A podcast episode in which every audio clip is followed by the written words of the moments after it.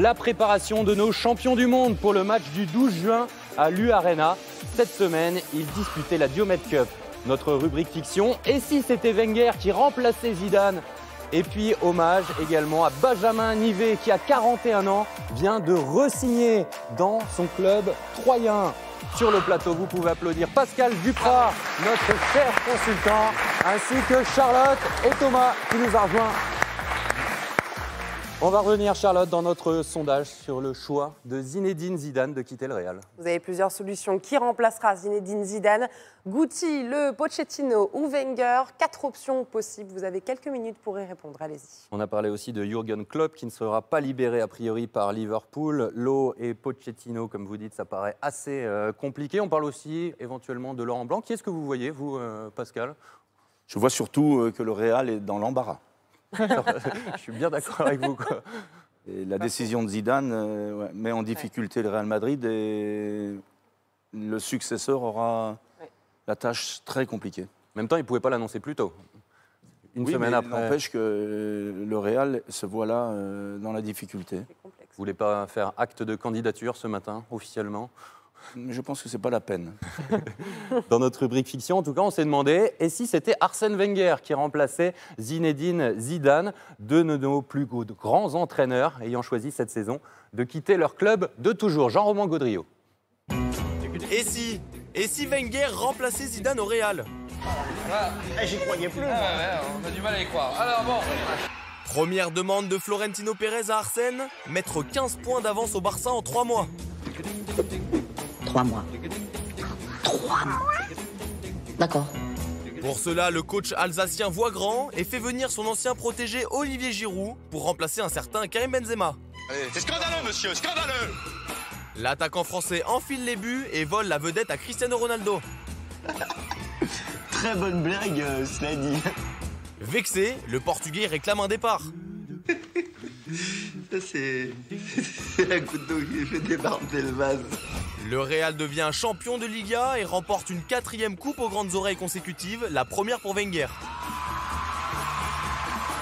En total délire, les socios du Real demandent à ce que leur stade soit renommé le Santiago Wenger Bernabéu. C'est un peu excessif, mais je les comprends, je les comprends. À la surprise générale, Arsenal termine encore quatrième de Première Ligue. Ah, ça c'est méchant, mais j'arrête, j'arrête. Jaloux, les supporters réclament le retour d'Arsène Wenger.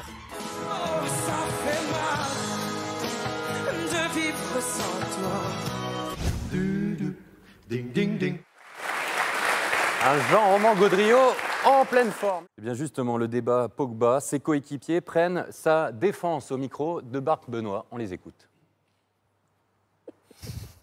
Je pense que quand les gens jugent Paul, ils veulent, faire, ils veulent que Paul fasse un, supplément de fonction. Paul est un milieu de terrain, il n'est pas gardien de but, il n'est pas attaquant. On ne peut pas demander à Paul de marquer à tous les matchs et faire des assists. Non, on lui demande d'être performant, de mettre de l'impact physique. Il faut que, tout le monde soit derrière nous. Euh, quand un joueur va pas bien, euh, je pense qu'il ne le fait pas exprès. Donc il faut que tout le monde soit derrière. Nous, on va être derrière tout le monde. Il faut que le public soit avec nous dans les bons moments comme euh, dans les mauvais. Il n'est pas touché par ces sifflets? Non, je pense pas. Il avait la, la banane dans le vestiaire, donc je pense que tout va bien pour lui. Antoine Griezmann dit qu'il n'est pas touché. Vous le croyez vraiment? Ça revient forcément aux oreilles. On les entend, ces sifflets, quand, on est joueur. Oui, il a aussi un ego, donc euh, il est touché, mais il va se relever. Ce débat aussi, il arrive à ses oreilles. Est-ce qu'il surjoue à cause de, à cause de ce débat, euh, Paul Pogba, vous pensez, Pascal? Je pense que le, match euh, auquel on vient d'assister de la part de Pogba est conforme à ce qu'il fait depuis quelques mois à Manchester United. Donc il lui faut retrouver de la sérénité et encore une fois de la simplicité dans le jeu. Il faut qu'il se défasse de cette volonté d'être euh, chaque fois décisif. S'il est aligné, le France-États-Unis de samedi prochain, il est encore plus important pour Paul Pogba C'est soit il met tout le monde d'accord, et notamment le sélectionneur qui doit se poser les questions, ou soit le débat restera entier. Mm. Alors Pogba, Tolisso ou Matuidi, on a posé la question également à Bichente Lizarazu après la rencontre. Ils sont trois pour deux postes. Euh, et pour le moment, Matuidi, euh, Tolisso euh, ont pris de l'avance. Pogba a plus de 50 sélections en équipe de France. Il devrait être un taulier de cette équipe de France. Et on ne l'a pas vu évoluer comme un taulier. prestation qui a manqué de relief par rapport à son talent. C'est surtout par rapport à ça. Et puis par rapport au fait que Tolisso monte en grade. et qu'à un moment donné, euh, il faut récompenser la performance euh, du moment. Récompenser la performance du euh, moment. Bichente qui penche pour euh, Tolisso. Alors on va jouer avec qui, Pascal? Pogba, Tolisso, Matuidi, Nzonzi, Kanté. On a cinq milieux de terrain. Il y a deux sentinelles là-dedans, euh, Nzonzi et Kanté. Vous alignez qui?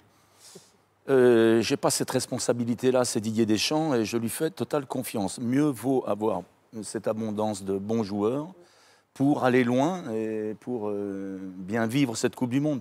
L'objectif est là, aller le plus loin possible. Les 23 joueurs retenus euh, montrent la cohérence des choix du sélectionneur, y compris au milieu du terrain. On veut toujours dégager une équipe type, nous, euh, les journalistes. Vous pensez que ça tournera beaucoup, et particulièrement au milieu de terrain, qu'il y aura besoin de, ce- de ces cinq-là, ou au moins de quatre des cinq? Probablement que les cinq participeront, mais dans d'autres secteurs de jeu, ce n'est pas l'objet. Mais quand on voit les latéraux, on avait cette incertitude. Elle est toujours présente pour les deux joueurs qui étaient longuement blessés. Et puis on s'aperçoit que les deux jeunes, Hernandez euh, et Pavard, ont été très bons, culottés, très bons défensivement. Donc les 23, la liste de Deschamps, c'est la cohérence absolue. Deschamps, c'est le pragmatisme euh, que certains euh, dénoncent. Et il l'a précisé euh, dans notre studio d'ailleurs, qu'il ne voulait pas dégager de 11 types, qu'il aurait besoin de tous ces joueurs de champ. Des bleus de 2018, on passe aux bleus de 1998 qu'on retrouvera, vous allez voir l'affiche, le mardi 12 juin à l'U Arena de Nanterre pour ce match qui sera diffusé sur TF1, le match des 20 ans de la victoire en Coupe du Monde, France 98 contre une sélection FIFA. Il devrait notamment y avoir Ronaldo le Brésilien. Et pour préparer cette rencontre, les champions du monde ont disputé mardi la Diomède Cup de Bernard Diomède. Jean-Romain Gaudriot y était.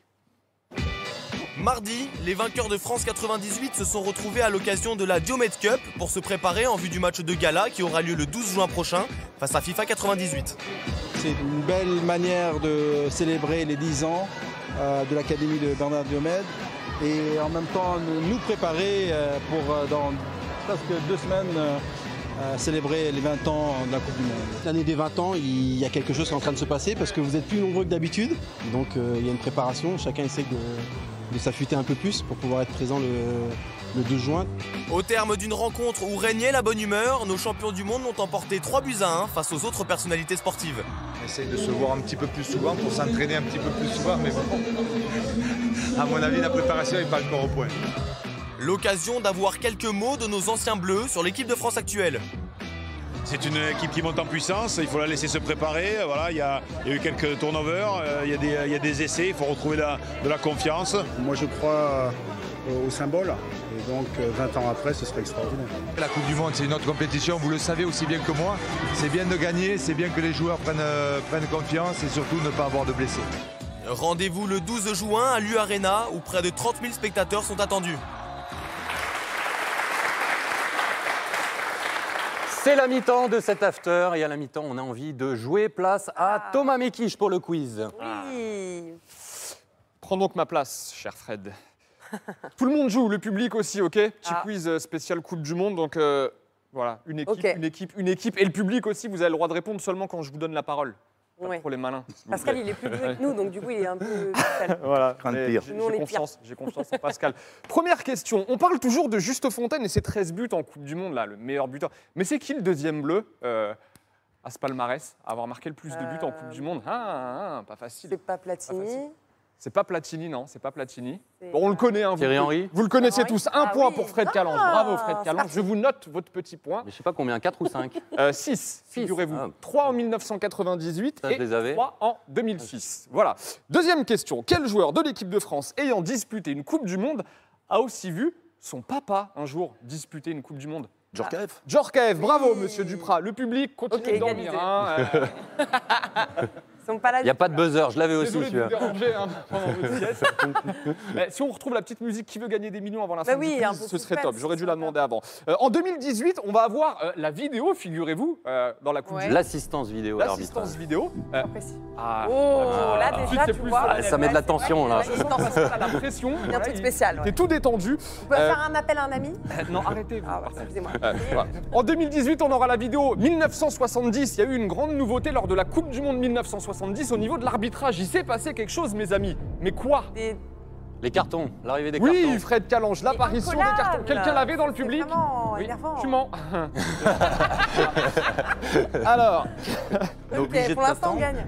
comment On est obligé que tu, que tu nous donnes la parole, on est obligé d'attendre. Ah non, faut me rentrer. là, là, il- Ah non, faut J'ai rentrer. levé, j'ai levé le doigt, moi, Il comme a à levé le doigt, l'école. il a- il a- scolaire. Il a hein. levé le doigt. Il n'y a, pas de buzzer, là. Ouais. Quel joueur, s'il vous plaît, a inscrit le but le plus rapide de l'histoire de la Coupe du Monde Oh là là. Ah, j'ai entendu Akan là-bas, levez Soukour. la main. Akan Soukour. Oui, Ah, bravo, l'avais. bonhomme. Bravo. Applaudis-toi, applaudis-toi. Applaudis- Bravo. Bravo, bonhomme. C'est un peu ton enfant spirituel.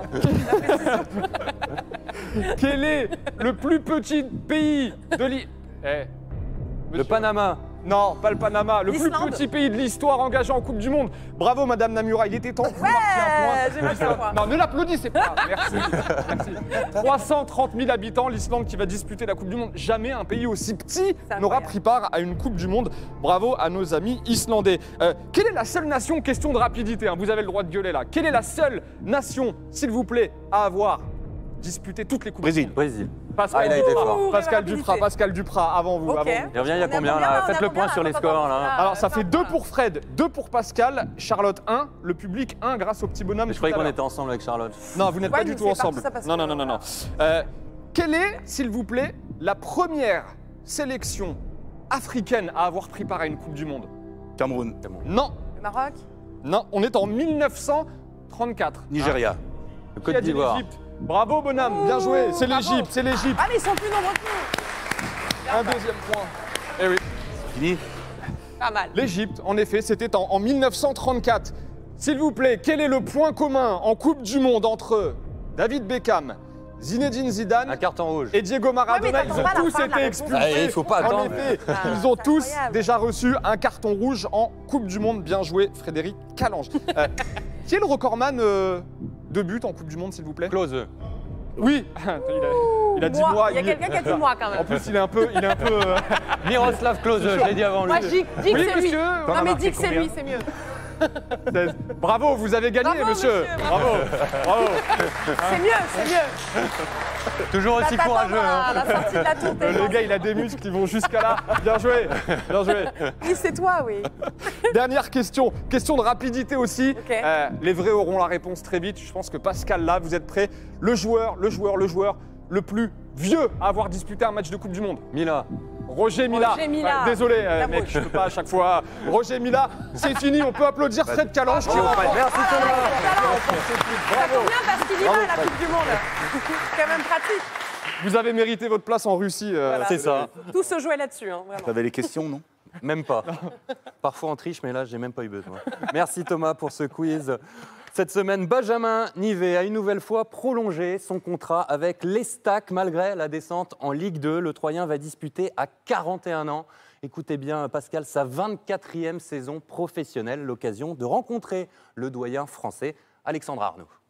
Saviez-vous que vous êtes le joueur le plus âgé des cinq grands championnats Non, je ne savais pas. Non, je savais pas. J'ai beaucoup regardé les, les- les- les anciens à l'époque, euh, Totti, Ryan Giggs, c'est eux qui m'ont donné envie de, de- voilà de pas me donner de limite en tout cas. Donc, euh, Quel est le secret de votre longévité? Bah, le secret, euh, c'est plein de choses quoi en fait. C'est vrai que physiologiquement déjà j'ai des, des bons gènes, j'ai toujours, euh, je me suis toujours entraîné euh, et fait énormément de matchs pendant ma carrière. Je me suis jamais blessé. Après je fais très attention à tout ce qui est en dehors du, du foot, quoi, toute euh, mon alimentation, mon repos, et donc je suis, je suis intransigeant par rapport à ça, et ce qui permet encore d'être sur un terrain. Chez les quadras, il y a de la concurrence avec Vittorino Hilton? Ouais, j'ai vu que Vito, il, il me suivait de très près. Donc voilà, c'est- en plus de, de ça, c'est encore un, un joueur que j'apprécie, qui est très élégant sur un terrain de foot. Ça se chambre un petit peu? Non. Non, non, pas du tout. Non, on se dit à chaque fois, c'est dur quand même de jouer encore à cet âge-là, parce que c'est, on sait que c'est beaucoup de sacrifices. Est-ce que le fait de n'avoir jamais joué en équipe de France, c'est le plus gros regret de votre carrière? Non, c'est pas le plus gros regret, vu que j'ai joué pas dans un club euh, déjà majeur de- du championnat de France de Ligue 1. Donc, euh, non, le, le regret que je puisse, puisse, puisse avoir, c'est de ne pas avoir euh, joué dans un club de haut de tableau en Ligue 1. Voilà. Après, je voilà, j'avais pas du tout d'ambition de pouvoir jouer en équipe de France. Vous êtes le premier joueur de 40 ans à évoluer en Ligue 1 depuis 1956. Est-ce que vous connaissez votre prédécesseur? Ouais, je- on m'en a parlé, je me rappelle plus du nom, je sais qu'il était, il a joué à l'Estac en plus. À 3, c'était pas, je me rappelle plus, vous pouvez me rappeler? Roger Courtois, Roger Courtois, voilà, c'est ça. qui a joué jusqu'à 44 ans. Vous en avez 41. Est-ce que c'est un objectif de battre euh, ce record? Non, pas du tout. C'est pas du tout un objectif. Je cherche pas à battre des records. J'essaie surtout à être, euh, à me sentir bien sur un terrain, d'être encore en forme et, euh, et de pouvoir euh, être utile à, à l'équipe et d'être performant. C'est ça qui m'importe. Benjamin Nivet, merci beaucoup. Merci beaucoup. C'est vrai qu'on peut tous l'applaudir, Benjamin Nivet. Ça force le respect, euh, Pascal sa Ouais, carrière respect, ouais. Et je pense qu'il fait tenir euh, au-delà de la robustesse, au-delà de la génétique, parce qu'il est de bonne constitution. euh, c'est la passion. Voilà. Il est passionné et il est passionné encore à son âge. Bravo. Et Vittorino Hilton, il y a un an de moins que lui, le petit jeune, et ben lui aussi. Il a prolongé avec Montpellier, mais lui en Ligue 1. Le résultat du sondage? Je vous donne ça tout de suite. Qui remplacera Zinedine Zidane selon vous? Pour les quatre choix, c'est Pochettino qui l'emporte à 47%, suivi d'Arsène Wenger, Guti et enfin Joachim Löw. Ça paraît assez compliqué néanmoins Ouais. de le sortir de Tottenham. euh, euh, je pense, de Pascal qui l'emporte. hein. Ouais. Complexité. 47 millions, euh, me souffle euh, Marc Ambrosiano dans, dans l'oreille. Pour l'obtenir. 47 millions? Ouais. Pour le clause libérer. libératoire? 40, ah, ça baisse. Il est marseillais, c'est vrai. Donc on est passé de Dernier mot, 47 je crois. à 45 et là on n'est plus qu'à 40. 40 millions à pour qu'il 40. quitte euh, Tottenham. C'est la fin de cet after. Un grand merci Pascal d'y avoir participé. Merci Charlotte Thomas. J-11 avant la Coupe du Monde. On se retrouve samedi prochain en direct de Lyon pour France-États-Unis. Téléfoot le lendemain, dimanche matin, sera également en direct de Lyon avec les joueurs de l'équipe de France. Bon après-midi à tous et à dimanche prochain.